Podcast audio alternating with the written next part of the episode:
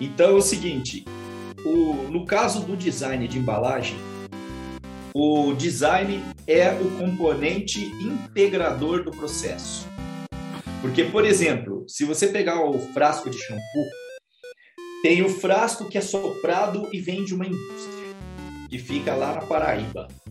O outro é a tampa que é injetada e que vem de uma fábrica. Depois tem o rótulo que vem de uma fábrica em Vinhedo. E depois tem a caixa de papelão que vem da Clabin do Paraná. Quem que Fora o produto que vaza.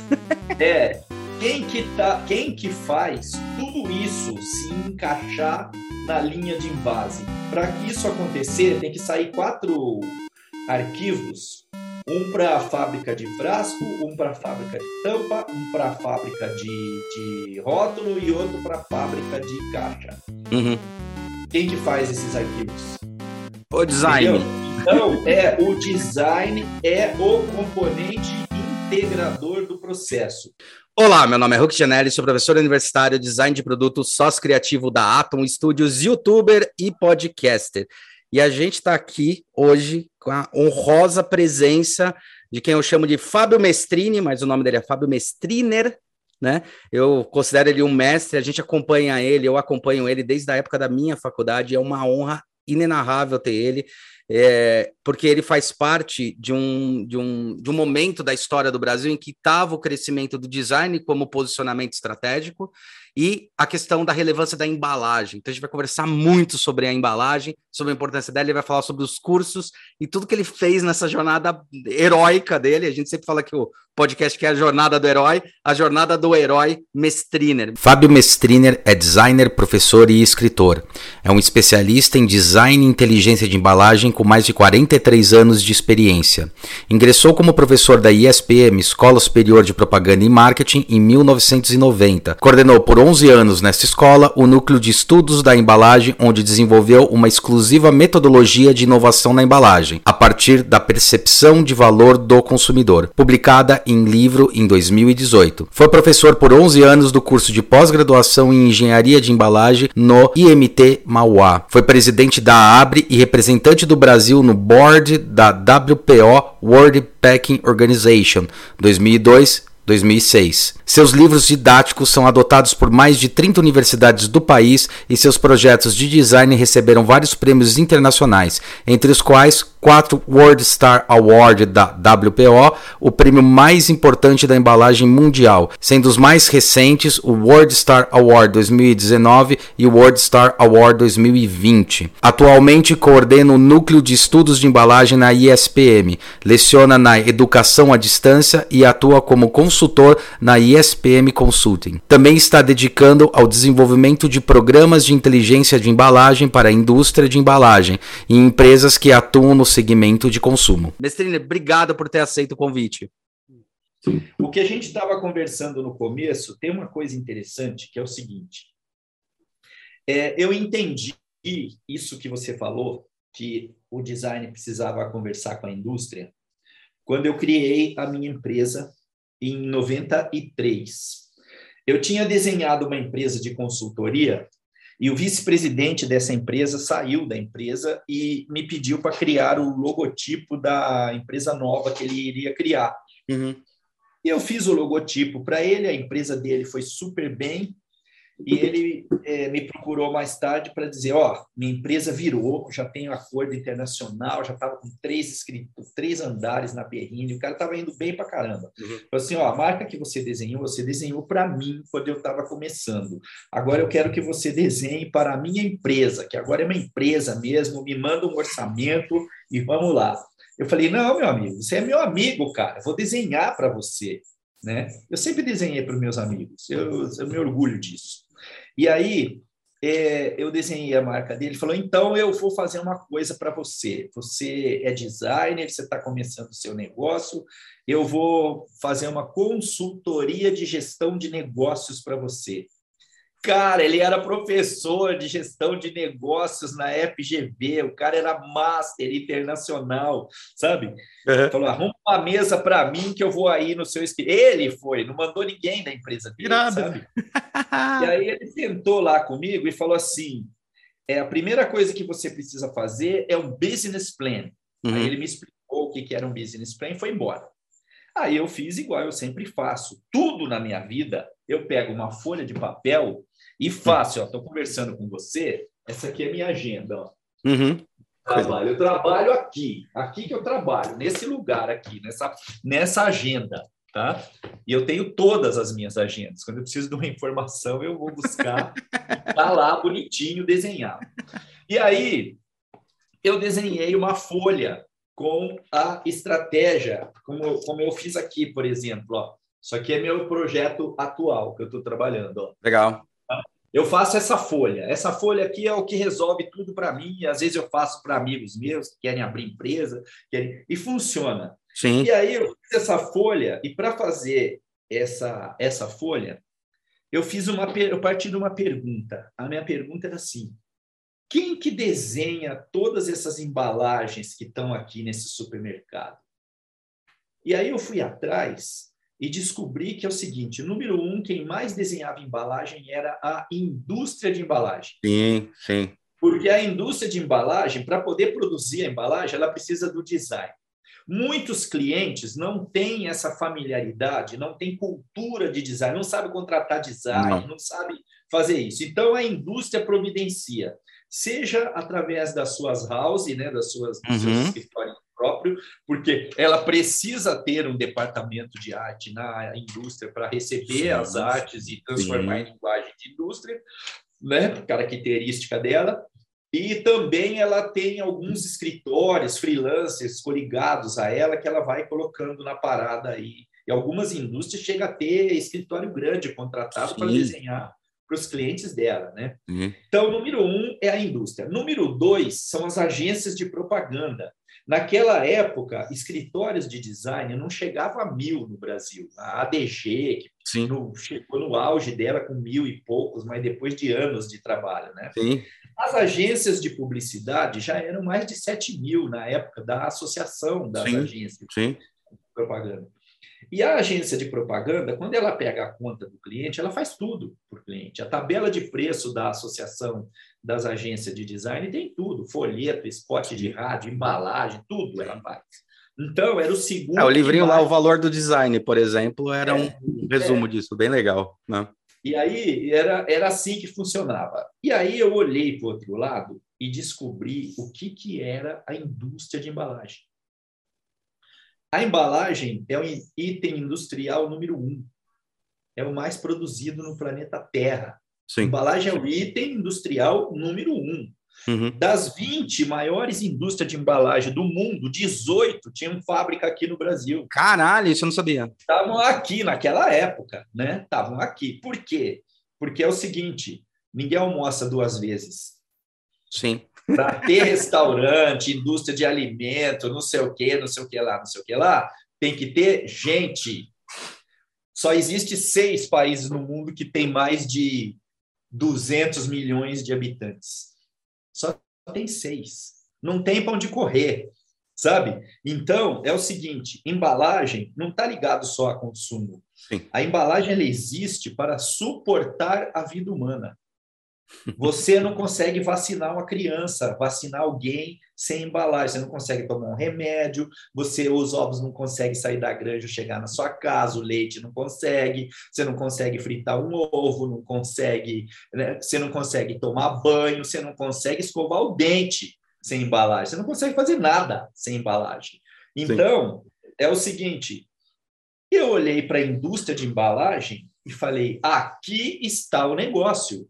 Porque os designers e os escritórios de design na época, é, todo mundo queria desenhar para as grandes empresas. Sim, sim. Entendeu? E disputavam as grandes empresas, participavam de concorrências. É, o que para mim eu acho um erro, cara, mas tudo bem. É isso aí. É tão grande, um Blue Ocean tão grande do outro lado. Aí o que, que eu fiz? Fui lá na Abre, uhum. Associação, Associação Brasileira da Embalagem.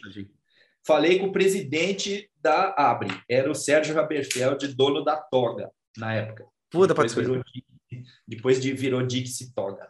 Era o dono da Toga, era o maior empresário de embalagem no Brasil. Fui lá e falei, Sérgio, cara, o design é um componente fundamental do negócio de vocês. Como que não tem design aqui na associação?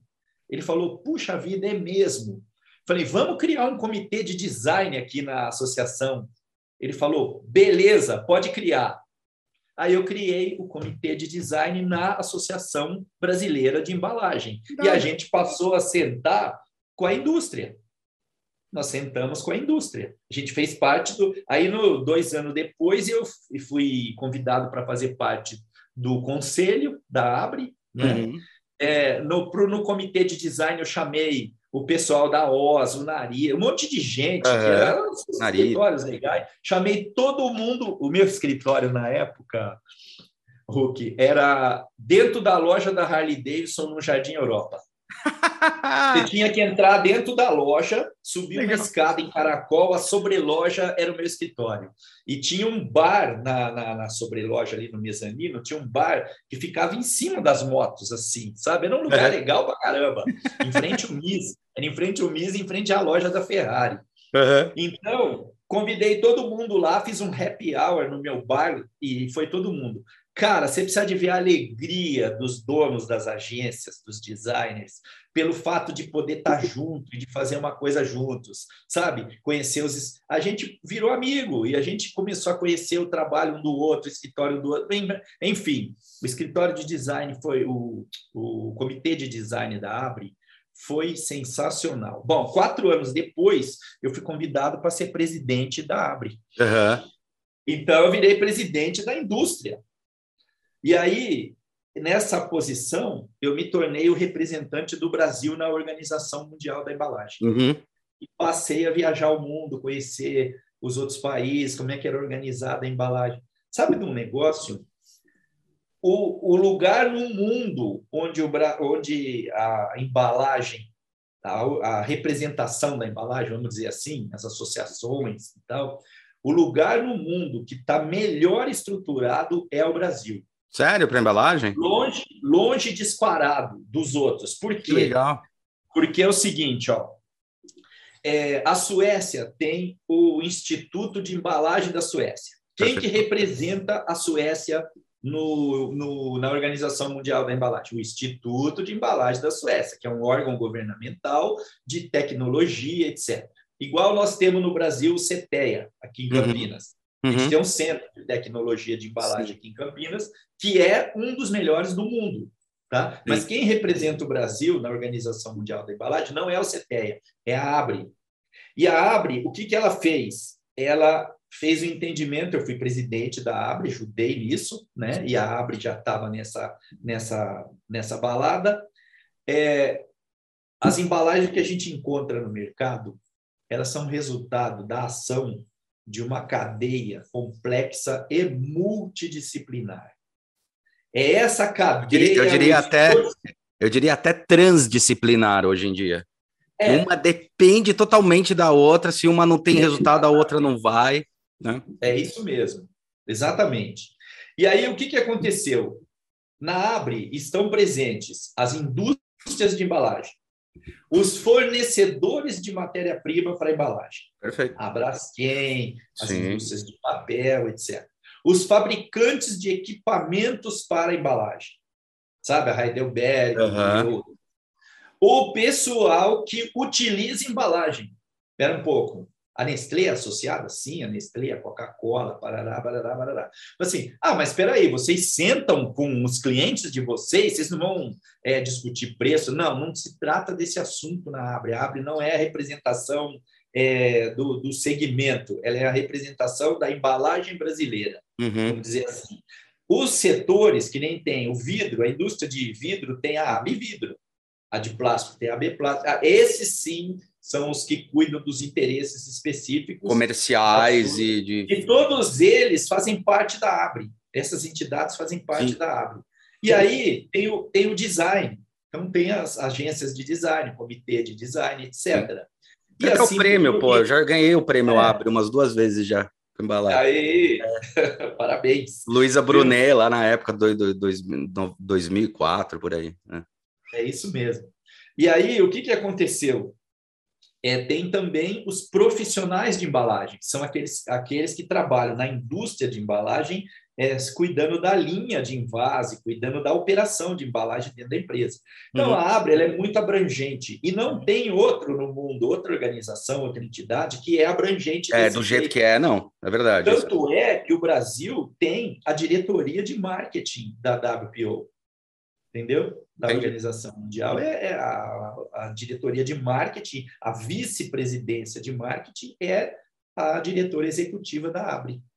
Entendeu? Entendi. Bom, aí o que, que nós fizemos? Quando eu fui presidente da Abre, uma coisa que nos preocupava era assim: eu sei a importância que a embalagem tem para uma empresa, o impacto que ela tem no desempenho do produto, e daí eu estudei isso né, minha vida toda. Sim. E aí a nossa preocupação era, é, mas e as empresas pequenas? Né? Como que elas elas vão continuar com essas embalagens coitadinha. E, e só abrindo parênteses, e só abrindo parênteses, empresa pequena é o que mais tem no Brasil. Só tem 4 milhões e meio. É, tipo, tem mais que a grande. tipo, e é essa Não, que dá o impacto quando a gente fala. É, é toda empresa nasce pequena. Toda, toda, toda, toda empresa é uma startup quando nasce, eu sempre falo é, isso. É, exatamente. Então, o que, que nós fizemos? Procuramos o Sebrae. Perfeito. E fizemos um convênio com o Sebrae para fornecer design profissional para as pequenas empresas. Eu já e esse convênio também. É exato. E esse convênio ele funcionou assim, ó. O Sebrae ele pagava 70% do valor do projeto a fundo não restituível. É fundo tá? perdido, né? É. Item 2, o comitê de design, a gente criou um compromisso do comitê de design. E só para. Desculpa, desculpa, mestriner, eu vou acabar chamando de mestre. de mestre. É, mestriner, desculpa, mas tem um negócio interessante nisso que você falou. Para quem é industrial e está ouvindo isso, que eu sei que tem industriais que ouvem isso, quando a gente fala fundo perdido, a gente não está falando que é um fundo que o cara perde dinheiro. Esse dinheiro é entendido como um investimento para desenvolvimento ah. das indústrias e comércio no Brasil. É investimento, Exatamente. galera. E olha, o Brasil é cheio disso aí, viu? Cheio, o Brasil cheio. tem um monte de dessas coisas. Sim. Bom, aí é, esse comitê de design chegou a ter 55 agências na época, porque o convênio atraiu agências. Uhum. Agências espalhadas pelo Brasil inteiro se associaram à Abril para poder participar desse convênio. O próprio Sebrae mandou o pessoal se inscrever. Então, o que, que nós fizemos? Nós criamos uma tabela de preços reduzidos específico, era tabelado. Era tá? tabelado. Uhum. Então, era assim, ó, ninguém está aqui nesse projeto para ganhar dinheiro. Nós estamos aqui para ajudar o Brasil e a desenvolver o nosso mercado futuro, porque uhum. essas empresas vão aprender o valor do design e vão crescer e vão se tornar clientes de design. Muito bem. É, esse convênio durou três anos. Nesses três anos, nós fizemos mais de 500 projetos. Esses projetos, porque o Sebrae dava o dinheiro, esses projetos eles eram auditados. Perfeito. Ou seja, tinha uma auditoria, tinha que prestar contas assim, ó, tá, tá bom. O que, vocês fizeram com esse dinheiro? Né? Ah, a gente fez o desenho para essa empresa. Aí tinha todo o trabalho, tinha, tinha uma empresa de auditoria contratada pelo Sebrae trabalhando nisso. Sim. Bom, resultado, resultado eu sempre falo, ó, a embalagem ela tem impacto no desempenho do produto, ela impacta o, o, negócio da empresa, ela é um componente estratégico do negócio as, para as empresas que utilizam embalagem intensivamente, né? Muito bem, tem contato com o consumidor, etc. Então, o que, que aconteceu? Quando eu falo isso, as pessoas falam: ah, mas ele está falando isso porque ele é designer, está puxando a brasa para a tardinha dele. Né? Cara, que delícia que é ter isso. Você pegar a auditoria do Sebrae e falar assim, ó, ó aqui, ó, minha gente, é, é, 500 é. projetos. A pergunta-chave era, quanto que aumentou as vendas da empresa com o novo design? É. Média, 103%. Média. Cacete. Tem empresa, Teve empresa que aumentou 700%, é. 800%. Empresa que aumentou 300%, 400%, um monte, sabe? Então, tem exemplos de empresa que entrou nesse convênio, uma delas é a Nugali, lá, que faz chocolate. Perfeito. A Nugali é um dos maiores exportadores de chocolate hoje no Brasil, já ganhou prêmio internacional de embalagem, já foi para começou com esse convênio, Uhum, impactou legal. o negócio dela. Era uma fabriquinha de chocolate em Pomerode, Santa Catarina. Era chocolate caseiro. Sabe aquele chocolate Sim. caseiro de Campos do Que Jordão? vem, que vem embrulhado no papel, Isso. papel filme. É isso mesmo, isso aí. Bom, então, é, o design ele tem impacto no desempenho do produto e no desempenho do negócio. É, então, Aí- eu acho que eu, é, eu acho que aí você pega num ponto que é legal pra caramba, é, mestrina, que é quando começar a entender de que o design ele não é, fazia parte de uma cadeia e ele era um pontinho onde eu fazia uma melhoria. Mas a gente tem uma inteligência que é doutrinada da nossa, nossa expertise de olhar toda a cadeia sempre, falar, meu, onde dá merda, e, o que eu sempre falo, né? A gente tem que começar a virar esse jogo, e o trabalho aqui do podcast, o trabalho que a gente está fazendo, que eu estava comentando com você, é isso, virar o jogo e falar: olha, virar a chavinha aqui, design não é a forma, design é projeto, essa é a verdadeira tradução da palavra. O que é projetar? Sair de um ponto, chegar num outro ponto com relevância. Então, Exato. pensar sobre isso, a gente já é estratégico. Agora vamos começar a se inserir em lugares reais, porque também eu acho que aí que está um ponto que a Abre ajudou muito, e até ia te perguntar por que, que você acha que a embalagem é, teve muito mais relevância do que o produto em si. Quando eu falo produto, shape, tá? Porque eu sei que a embalagem tem shape, mas tô falando do produto em si. Mas tem uma coisa dessa relevância que é importante para caramba, que é entender é, essa estratégia, entender essa inteligência faz parte do conjunto do nosso da nossa expertise, né? E é por Sim. isso que ele se torna estratégico. Não é porque a gente quer, é porque a gente olha sobre um olhar estratégico, né? O design é o componente estratégico do negócio. Não interessa qual é o negócio, porque o design não é o que você desenha, é como desenha. E como desenha, essa visão de projeto que você conhece bem, é o seguinte: é uma forma de pensar o projeto, Isso. que é o que depois virou, mais tarde, o design thinking. né? É, que eu, eu até estudando, viu, Messi, foi até curioso, eu estava estudando isso daí, porque eu levanto a bandeira do design thinking, eu falo, olha, quando eu falo aqui design thinking, eu não estou falando design thinking do Tim Brown, eu estou falando de um Sim. professor que eu, eu descobri que em 69, um professor, acho que não lembro se é da MIT ou de Harvard, ele está fazendo uma dinâmica com engenheiros, arquitetos e designers, e nessa dinâmica, o, o pensamento do design ajudou a resolver o problema mais efici com mais eficiência. E o cara que Sim. soltou essa história, ele falou, eu preciso lembrar, eu preciso pegar o nome dele, eu sempre falo dessa história e esqueço o nome desse professor.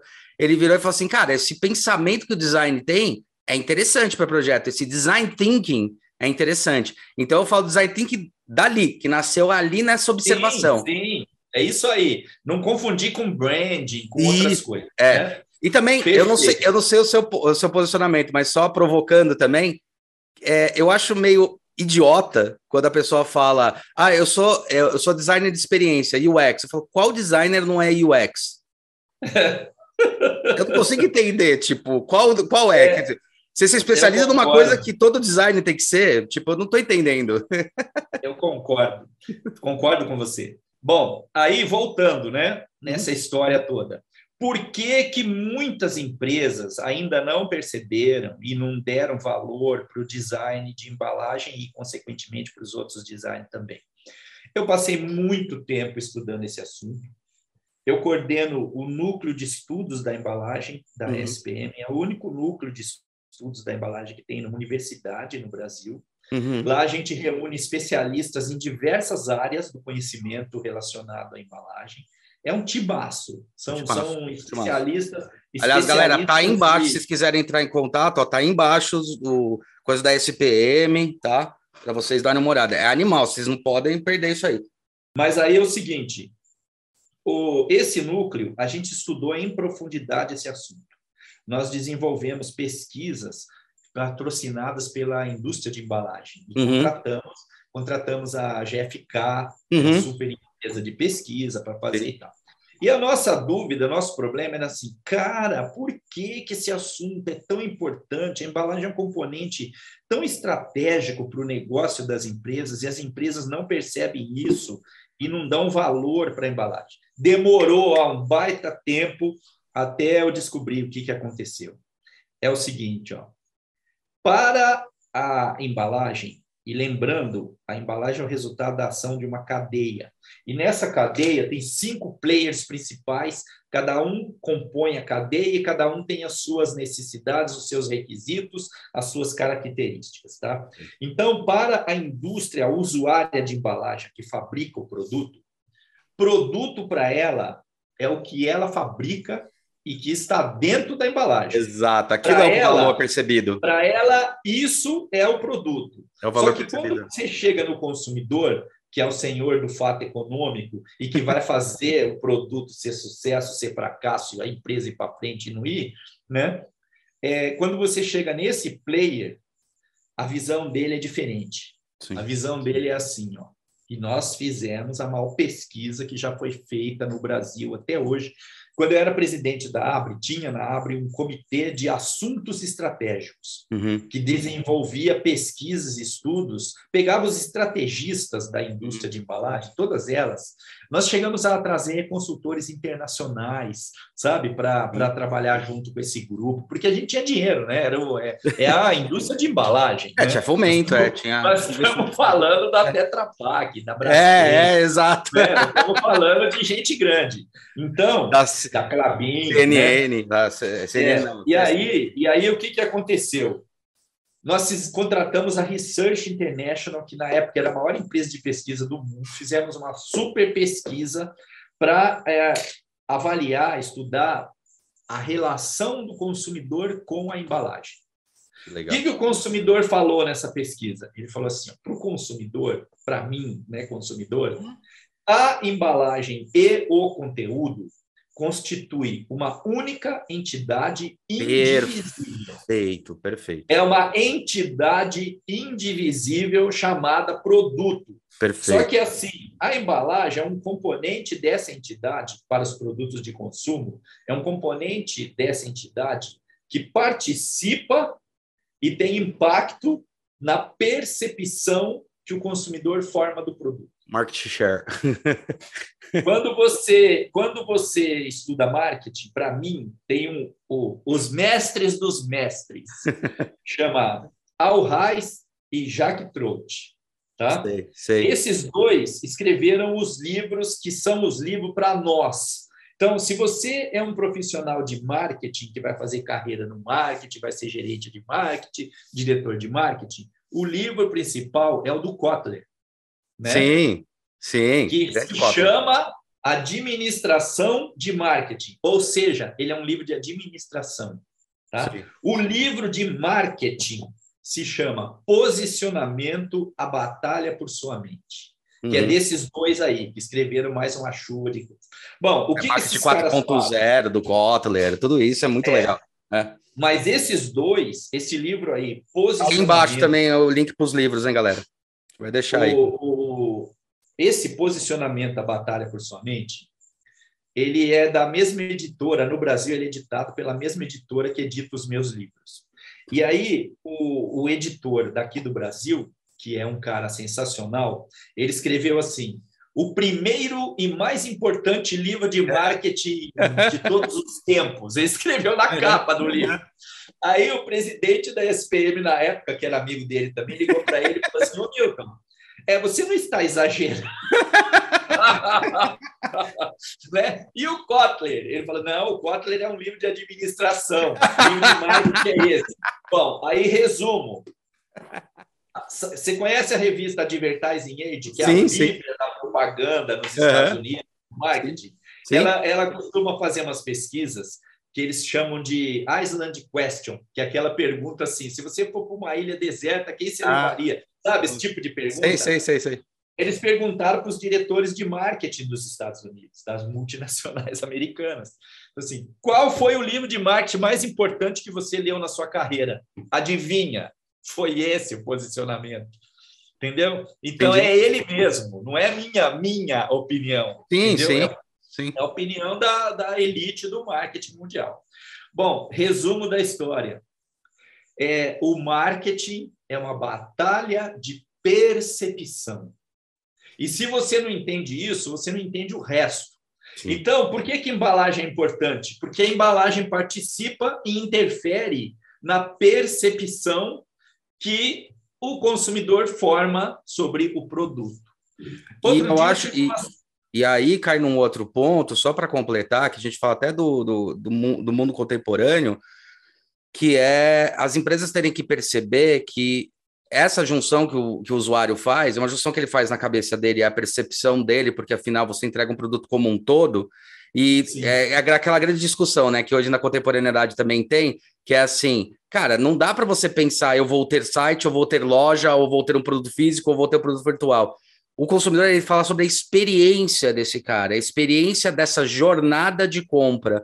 Tanto que eu acho que uma empresa que percebeu isso rápido e começou a fazer um movimento interessante, hoje a gente percebe, a gente, já, a gente que já trabalhava com isso, já percebia essa inteligência. Foi o Magazine Luiza, sabe? Que falou: olha, tem um consumidor do meu site, mas quando ele chegar na minha loja, ele tem que ter a percepção de que ele é uma continuidade no atendimento dessa percepção. E é a mesma coisa para embalagem. Eu acho que esse que é o problema, né? A, a, os produtos, às vezes, eles são bons, às vezes o conteúdo é bom e o continente não é bom. Né? Porque o continente é, não está aferindo. Então, isso é, é, é bem delicado. E as empresas têm que perceber isso. E os designers também. Porque eu fico muito Lógico. bravo quando o designer se coloca como, ah, ou eu sou um designer gráfico de produto. Cara, você é um designer de tudo. Você é completo. entendeu? Não existe é. você é um ou é outro. Como é que você vai perceber? Como é que você vai fazer uma embalagem se você não sabe o conteúdo que tem e se aquele produto que você vai usar vai reagir, não vai reagir, o tamanho da boca para invase, se vai ficar de pé, se vai dar. Como é, que, como é que você vai colocar na gôndola? Eu já vi projetos errarem tamanho de embalagem na gôndola, porque Exatamente. a gôndola é muito. É, tem um tamanho padrão, o cara resolveu fazer maior, simplesmente só pelo conceito de ficar mais slim, mais, mais estético, e não cabia na porra da gôndola. Tipo. Já conheço também. Mas só para concluir o que eu estava falando, é o seguinte: quem para mim entendeu isso aí e tá na, tem um livro chamado A Cabeça do Steve Jobs. Aham, uhum, uhum, eu li. O primeiro parágrafo, primeiro, o livro começa assim, ó. Steve Jobs acredita que o ato de desembalar um produto é parte fundamental da experiência do consumidor. Esse é o, é o começa o livro começa dele. Começa assim, é. é. Bom, outro dia eu vi no Mercado Livre embalagens usadas, embalagens antigas da Apple, Sim. 200 reais, 190, Sim. um monte, um monte Sim. vendendo. Por quê? Porque quem vende os produtos usados da Apple descobriu que se ele colocar na embalagem original, ele aumenta exponencialmente o preço do produto. O produto vale muito mais se ele vier na embalagem, mesmo sendo usado, sabe? Você tem hoje, você está no iPhone 10, por exemplo, você pegar o iPhone 7, o cara compra a embalagem no Mercado Livre e vende com a embalagem original. Sim, e você sabe Entendeu? que o, o, a Apple faz isso, tem essa percepção, mas acontece isso com diversos produtos. Por exemplo, eu sou um consumidor que eu gosto tanto de brinquedo quanto de, quanto de videogame antigo. Um videogame que você tem a embalagem original, vale, um, vale o dobro do preço. É isso mesmo, é isso. Por quê? Porque o produto ele é uma entidade Conjunto. completa. Né? Exato. Né? Se você está com a embalagem original, você está com a entidade completa. Se você Sim. não está, você está. Bom, resumindo a história, é, depois dessa jornada que eu fiz aí de entender a indústria e me juntar com a indústria, em, eu falei, eu vou trabalhar para a indústria de embalagem.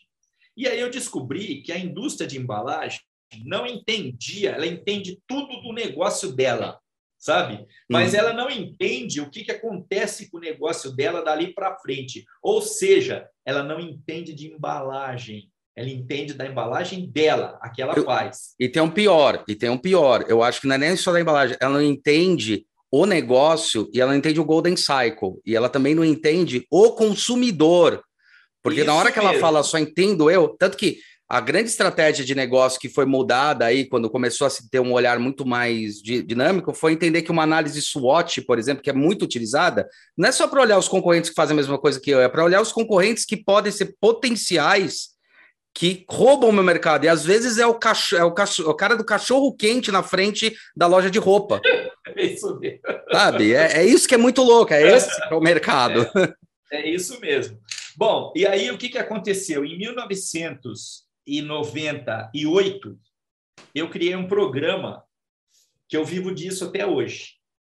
Né? Esse é o meu. Fala assim, ó, é, eu dou aula, eu sou professor e tudo, mas isso é, é uma coisa que eu sinto como obrigação, é minha missão. Eu escrevo livro, eu publico as coisas, eu, enfim, faço curso, etc. Mas isso eu considero minha obrigação. Eu acho que a gente é, não adianta ficar falando que as empresas não entendem de embalagem, que as empresas não sei o quê, que sabe reclamando. Uhum. Então tem uma frase do Light do Lao Tse que eu uso e que é, é isso aí para mim é o, é o, meu moto. É, é, é o mantra. Mais, mais, vale acender uma vela do que maldizer a escuridão. Tá? Então eu acendo vela o tempo todo para as coisas que onde eu vejo escuridão e que eu posso fazer alguma coisa, tá?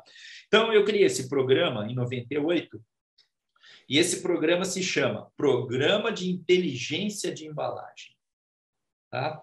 A embalagem ela representa um custo importante para a empresa. Embalagem tem custo. Custa caro a embalagem, sabe? Tem embalagem que custa mais caro que o produto. É normal, isso é normal. Custa ah. 30% do produto, é. 40%, 50%, sabe? Então, é, não, a gente, só para. Só, você está falando de número, a gente trabalhou muito com perfume. E perfume, Sim. o valor percebido do perfume na primeira compra era, embala, era embalagem na primeira compra. Então, assim, 80, 90% da primeira compra era focado na embalagem. A segunda compra é se ele tinha gostado do produto interno, sabe? Era um impacto, assim, tipo. Um, é, perfume é o nome, é o nome, a embalagem, o cheiro. É. O cheiro, ou seja, o perfume é só para confirmar a compra daquele conjunto. É. é. o nome e a embalagem. Bom, aí é o seguinte: esse programa de inteligência de embalagem, o, o, a essência dele é o seguinte: embalagem tem custo. Esse é um custo, é um investimento que a empresa faz para a comercialização do seu produto. Perfeito. Esse investimento, esse custo, ele não pode mais ser usado só para carregar o produto. Perfeito. Ele precisa ajudar o negócio da empresa. E o meu trabalho é como que a embalagem ajuda o negócio da sua empresa. Tá? Esse é o trabalho que eu faço, porque tem um conjunto de ações que você pode fazer na embalagem que o custo vira item 5 na lista do que ela sim. pode fazer para a sua. E existem pesquisas também que confirmam sim, sim. isso. O custo não é o principal. O custo ele é uma coisa relevante, importante, tem que ser considerada, tem que ser trabalhada. As empresas focam muito na redução de custo de embalagem e tal. Só que é o seguinte, a Só que o ROI aumenta bastante quando você faz a embalagem direito. é a relação de custo da embalagem né, a redução de custo da embalagem, muitas vezes as pessoas fazem a redução de maneira não inteligente. Quer dizer, eles reduzem o custo da embalagem sem saber que o marketing é uma batalha de percepção e que eles não entendem o que é valor para o consumidor. Então, valor para o consumidor é aquilo que ele percebe como tal e aceita pagar mais por isso. A função do marketing é agregar valor aos produtos, porque vender o produto é a função do comercial.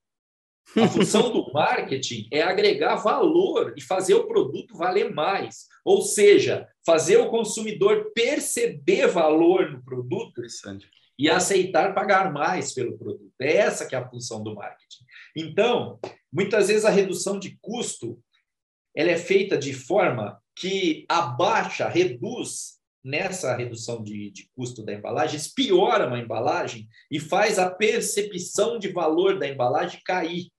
A hora que a percepção de valor da embalagem cai, o consumidor não aceita mais pagar o preço que ele pagava antes. E muitas vezes essa equação é danosa para a empresa, porque ele reduziu a embalagem é um componente do custo do produto, ela não é o produto inteiro. Então, às vezes, a embalagem representa 17% do custo do produto.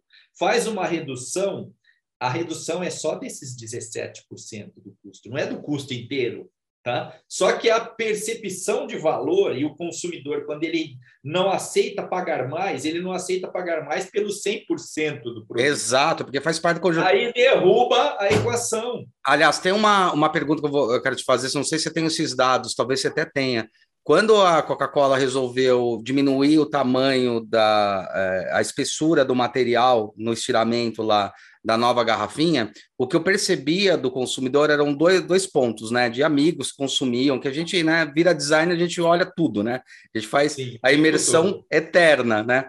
E daí as pessoas pegavam a garrafinha, na hora que abriam a tampa, a embalagem era super mole, a água voava.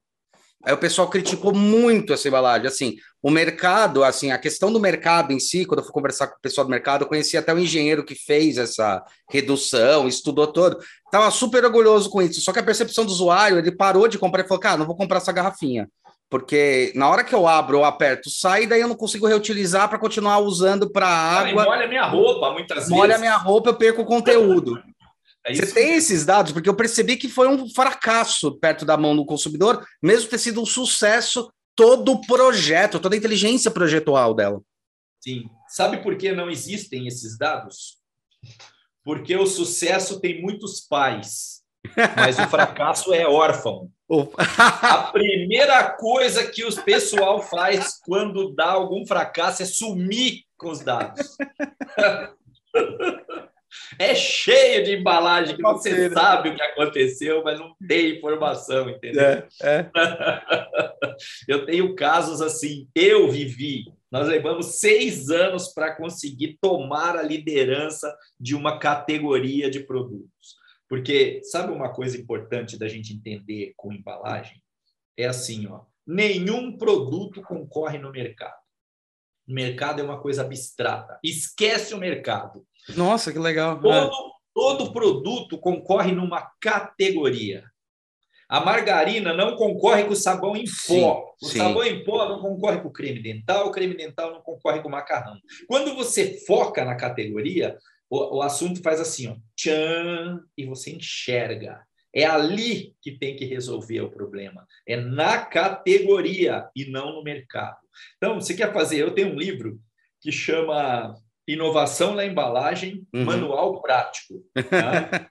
a, base do, a base do trabalho é assim: foco na categoria. Você não precisa criar algo novo no planeta Terra. Você precisa criar algo novo na categoria. Tá? E aí tem um monte de exemplos e tal. Perfeito. Mas aí o que, que acontece? Quando você foca na categoria, você descobre que você pode fazer a embalagem mais legal do mundo.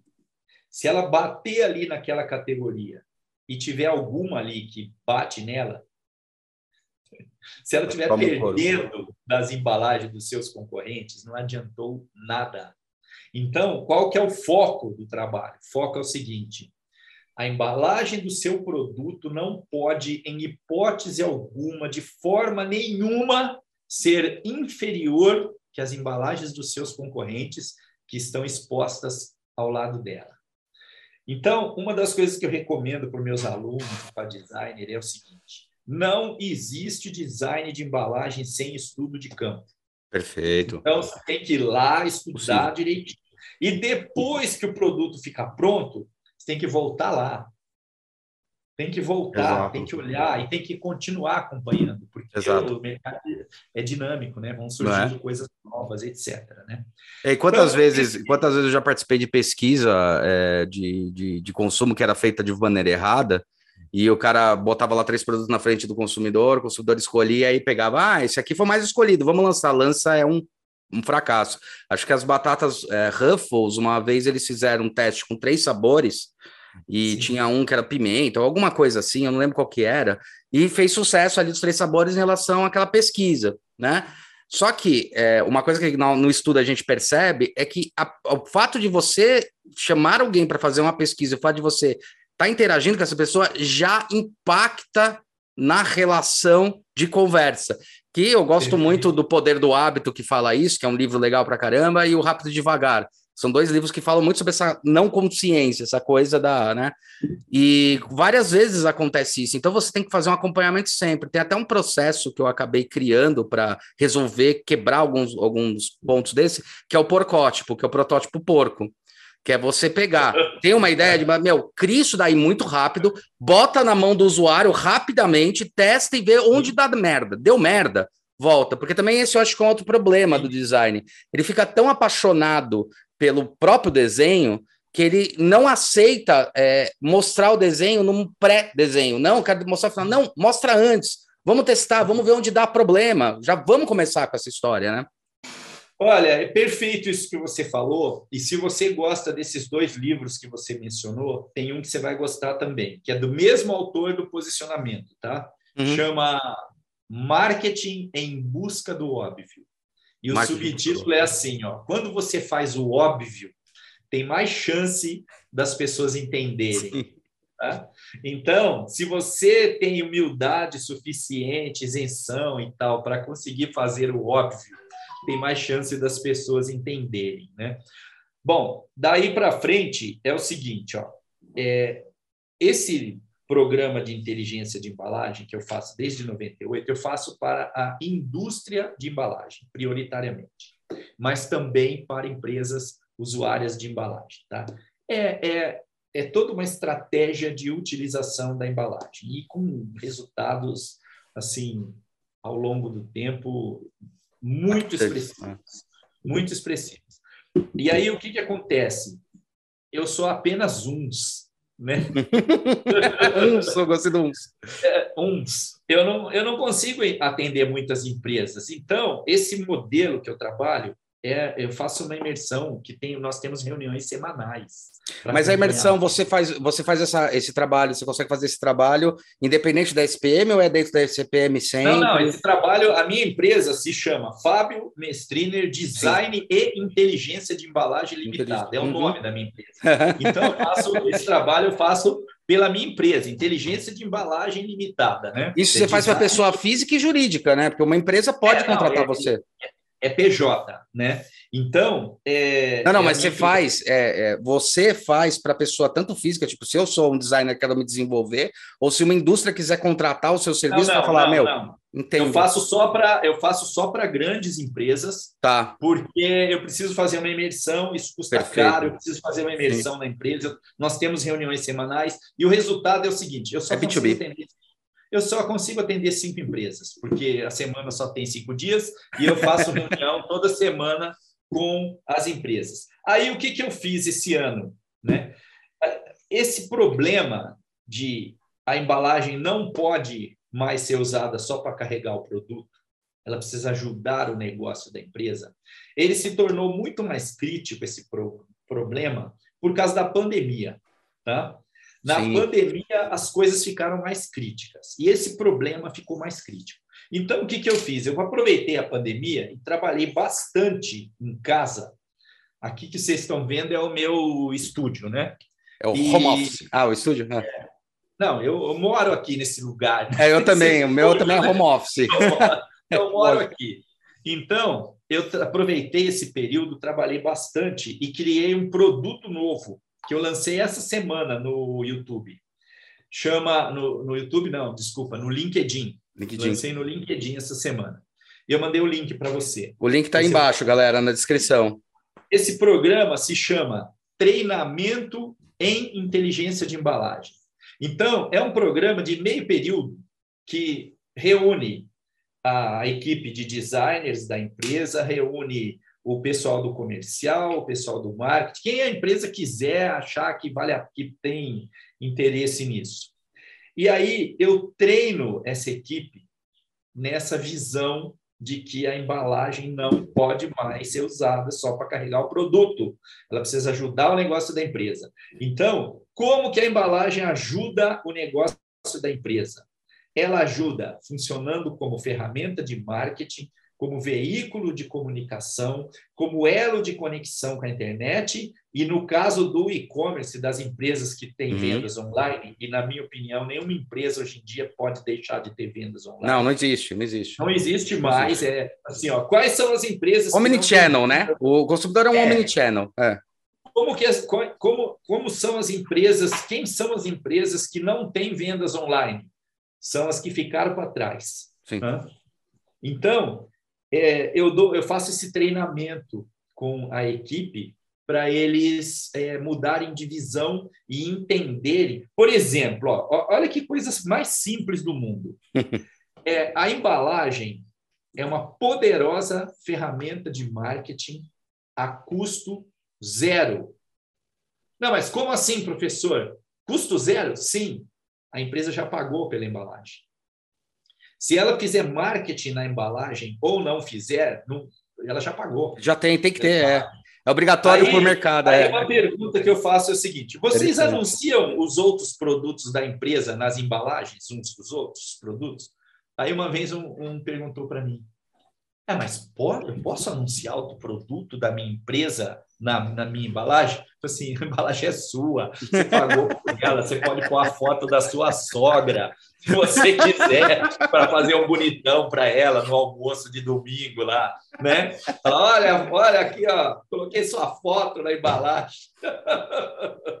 Pode pôr a foto do seu cachorro, do seu gato, sabe? do que você quiser. Não, são coisas simples assim que muitas Sim. vezes a empresa não percebe que porque ela não tem esse, esse expertise e também não tem esse foco de usar a embalagem. É, na, né? na, verdade, esse expertise, né? é, eu acho que as, as empresas elas têm que perceber o seguinte também. Eu, eu acho interessante essa fala sua, porque para mim as empresas têm que perceber o seguinte: elas não precisam ter o expertise, elas precisam saber quem elas precisam chamar e que tem esse expertise. Eu sempre Sim. brinco que o designer tem que começar a se transformar igual um advogado no seguinte sentido. A profissão de advogado, todo mundo sabe dos seus direitos e deveres como consumidor tal, mas se você vai querer processar alguém, não é você que vai fazer, você sabe que você tem que contratar um advogado. A embalagem também, imagem, olha. Excelente, hein? Excelente essa imagem que você fez, excelente. É isso mesmo, se você quer fazer a sua, a sua embalagem trabalhar para o negócio da empresa, chame os especialistas, né? Chame o pessoal que conhece isso, chame os designers, né? Principalmente os designers. Né? Principalmente, né? é. Porque é o seguinte, ó, esse curso que eu tenho na ESPM, ele está comemorando 26 anos. É, cara, é, putz. Faz 26 anos que nós estamos batendo na mesma tecla. Eu estava na faculdade quando você é. lançou isso, eu falei, nossa, eu preciso um dia fazer isso daí. É que daí eu fui para a área de produto e fui me desenvolvendo mais nessa área. Mas sempre estava de butuca, assim. Eu falei, caramba, eu preciso um dia sentar ali. Eu já olha, eu vou te contar, esse curso, ele veio evoluindo e ele se transformou em dois livros que são adotados pelas universidades, sim, princípio do design, tarará. Então, são gerações de designers, porque eu estou nesse negócio há 40 e poucos anos, né? Eu estou é. velho já. Então, é... Ah, a gente pode falar que Pessoal... você está sábio já. É. você sabe que uma, uma das coisas legais de você dar aula, e por isso que eu gosto, é. bem, tudo, é que, na minha visão, na minha experiência, o professor ele não está lá para ensinar as pessoas. Exatamente. Para mim, ser professor é conduzir um processo de aprendizado. É um orientador, nesse, cara. É um orientador. É, é, você é, conduz um processo conduz. de aprendizado e nesse processo você também aprende. E Boa muitas vezes você aprende até mais, porque sim, no meu sim. caso, eu dou aula na pós-graduação, meu curso é na pós-graduação. Então, os meus alunos já são formados, eles têm experiência e eles trazem isso. Tem, ah, existem muitos momentos em que as pessoas perguntam coisa para mim, eu não sei, mas eu pergunto para a classe. Eu falo, ó, oh, eu não sei, mas alguém aqui na classe sabe? Sempre tem alguém Sempre que tem sabe. Sempre tem alguém. Sabe? Sempre tem alguém que sabe. Então, é o seguinte: isso que você falou, sábio, para mim, é quem aprende com todos. Exatamente.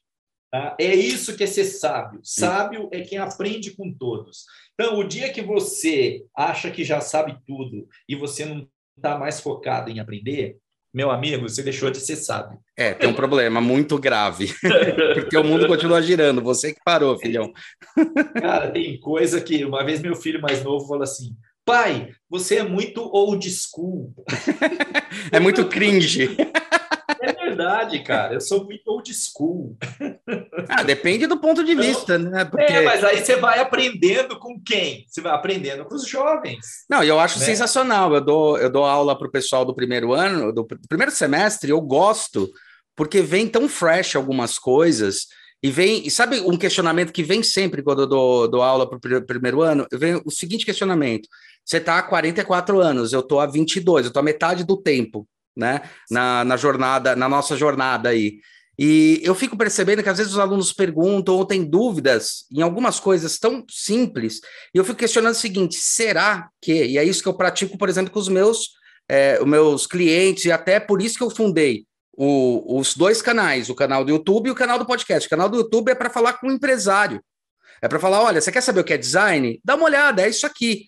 Que é assim, o óbvio, a gente está é aquela coisa da bolha. A gente conversa tanto entre nós que quando alguém fala briefing, por exemplo, um exemplo bem besta, briefing. Aí quando alguém fala briefing, o, alu, o aluno ele fica assim.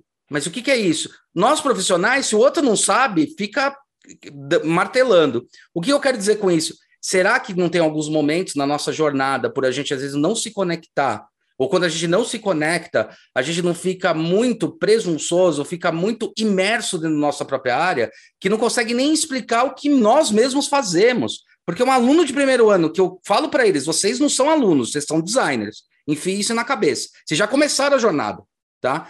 Então, será que não é o momento da gente parar e refletir e falar, cara, vamos voltar para as bases para poder explicar para fora, para a indústria, o que, o que nós somos, o que fazemos, entendeu? Eu sempre me questiono muito isso, isso é muito importante para mim. Lógico, e você tem toda razão. E isso que eu acabei de falar sobre o treinamento em inteligência de embalagem, eu criei esse produto para fazer exatamente isso que você acabou de descrever. Animal. Ou seja, e aí eu comecei a dar esse treinamento. A primeira edição foi para um grupo de gráficas do Brasil inteiro. Legal. A Heidelberg levou todo mundo lá para Brusque, Santa Catarina, reuniu do Nordeste, Rio Grande do Sul, reuniu todo mundo. Foi feito esse trabalho. Você precisa de ver como isso abriu a mente dessas pessoas, né? Isso gráficas, tá? E eles, eles mantêm contato comigo, trocam ideia, parará, funcionou. É o pessoal Depois da Abrigraf, assim, da, da associação da Abrigraf, não? Não, não. A Heidelberg fabrica as impressoras. Ah, tá, Heidelberg, direto. Tá, e tá, aí, tá. o que, que ela fez? Ela reuniu os clientes dela Entendi. e levou para levou esse evento. Né? Porra, que, então, que posicionamento da, empresa, da indústria, hein? Caramba! Exatamente, porque ela falou assim: eu Parabéns. preciso ajudar meus clientes a explicar para os clientes deles como que a embalagem ajuda o negócio deles, clientes. Animal. Porque é o seguinte, a, o, o moto dessa, dessa história é o seguinte: se não tem outro assunto, o assunto é o preço, o assunto é o custo. Então, o que, que as empresas usuárias de embalagem ficam fazendo? Ficam discutindo com o fornecedor para baixar o custo. Isso, Por quê? Porque não tem outro assunto. Aí, o, o treinamento é para o pessoal do comercial, pessoal dessas empresas, terem assunto para conversar com os clientes deles, para explicar para eles o valor da embalagem, como que eles podem usar melhor as embalagens deles, e também uma coisa importante, no caso das gráficas, a gráfica e a indústria de embalagem em geral, eles produzem a embalagem, entrega para o cliente dele, pronto, missão cumprida, acabou. É. Não! Você precisa ir lá no ponto de venda, lá na frente, olhar como que a embalagem que você produziu para o seu cliente está competindo com os concorrentes dela no ponto de venda. Você entende de embalagem. Então, se você, você tem que fazer a seguinte pergunta de frente para a gôndola. A embalagem que eu fiz para o meu cliente, ela é melhor, pior ou igual às embalagens dos concorrentes dele?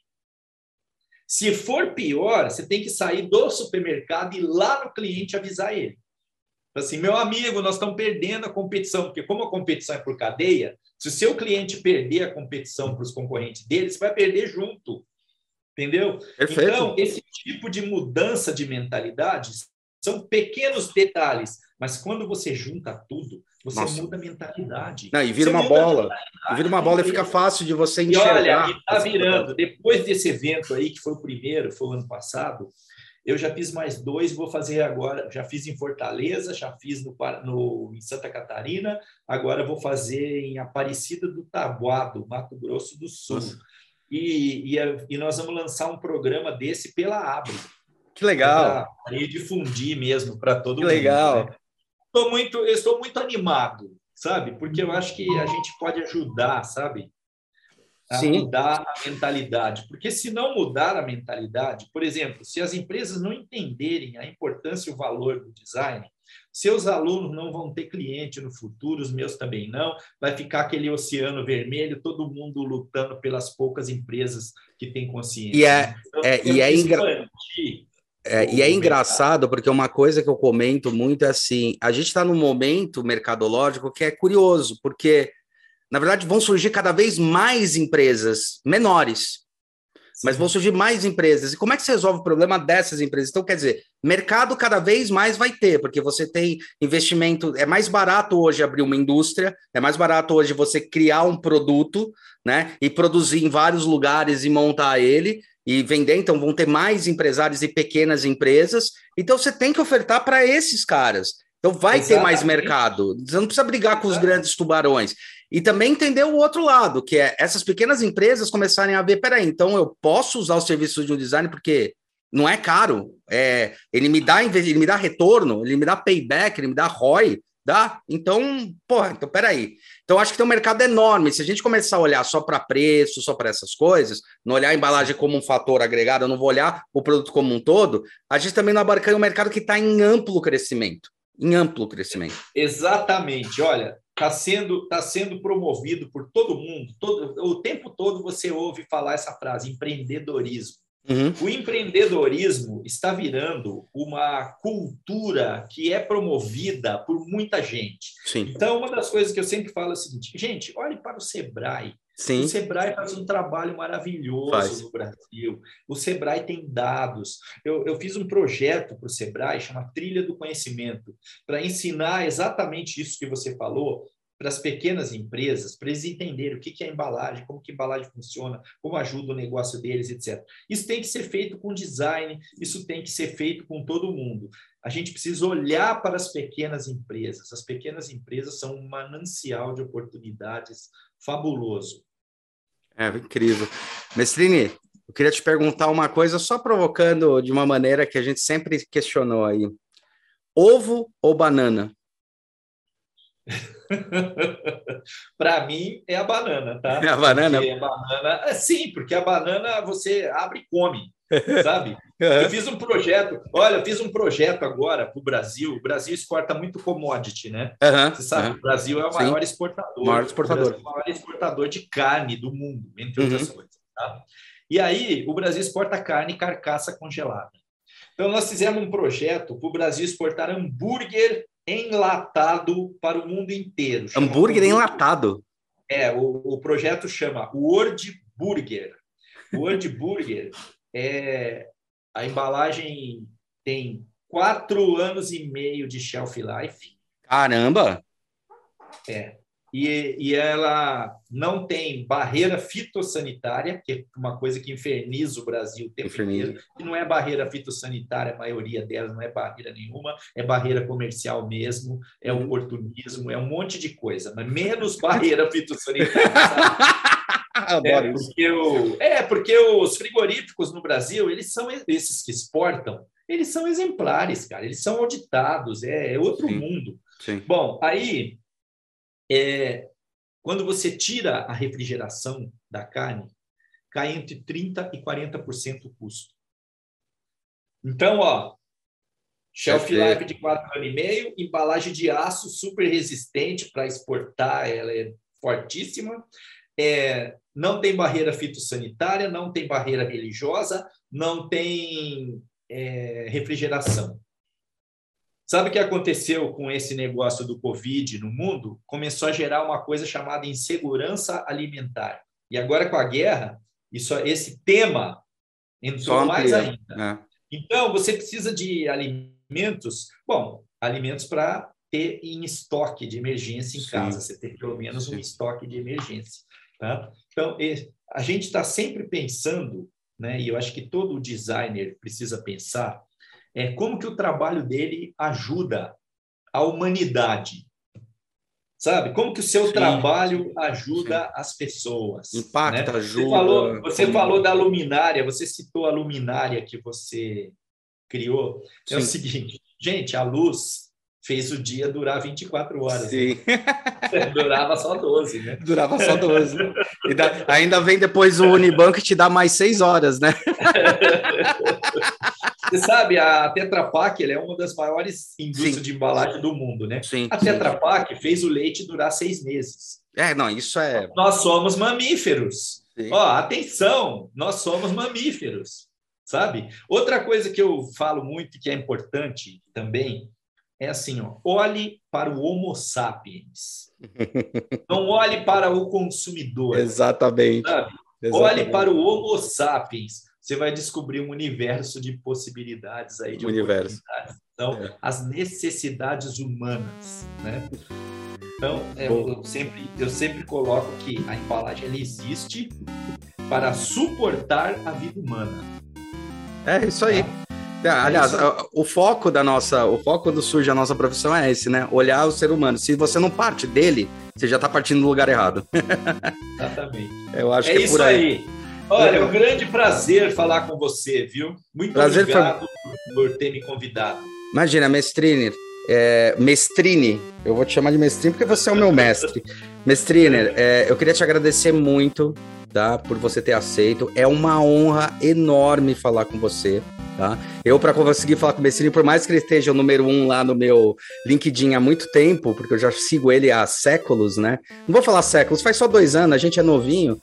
É, eu, eu consegui entrar em contato com ele no LinkedIn, então ele é muito acessível, é, me respondeu rapidamente, a gente conseguiu gravar e foi uma honra ter você aqui. Aqui pra gente é, é importante pra caramba e pro universo do, do design também. O canal serve para isso. Então eu queria agradecer muito mesmo a sua disponibilidade. Eu que te agradeço, um prazer conversar com você. Depois disso, disso, vamos continuar conversando, tá? Vamos, não, vamos continuar.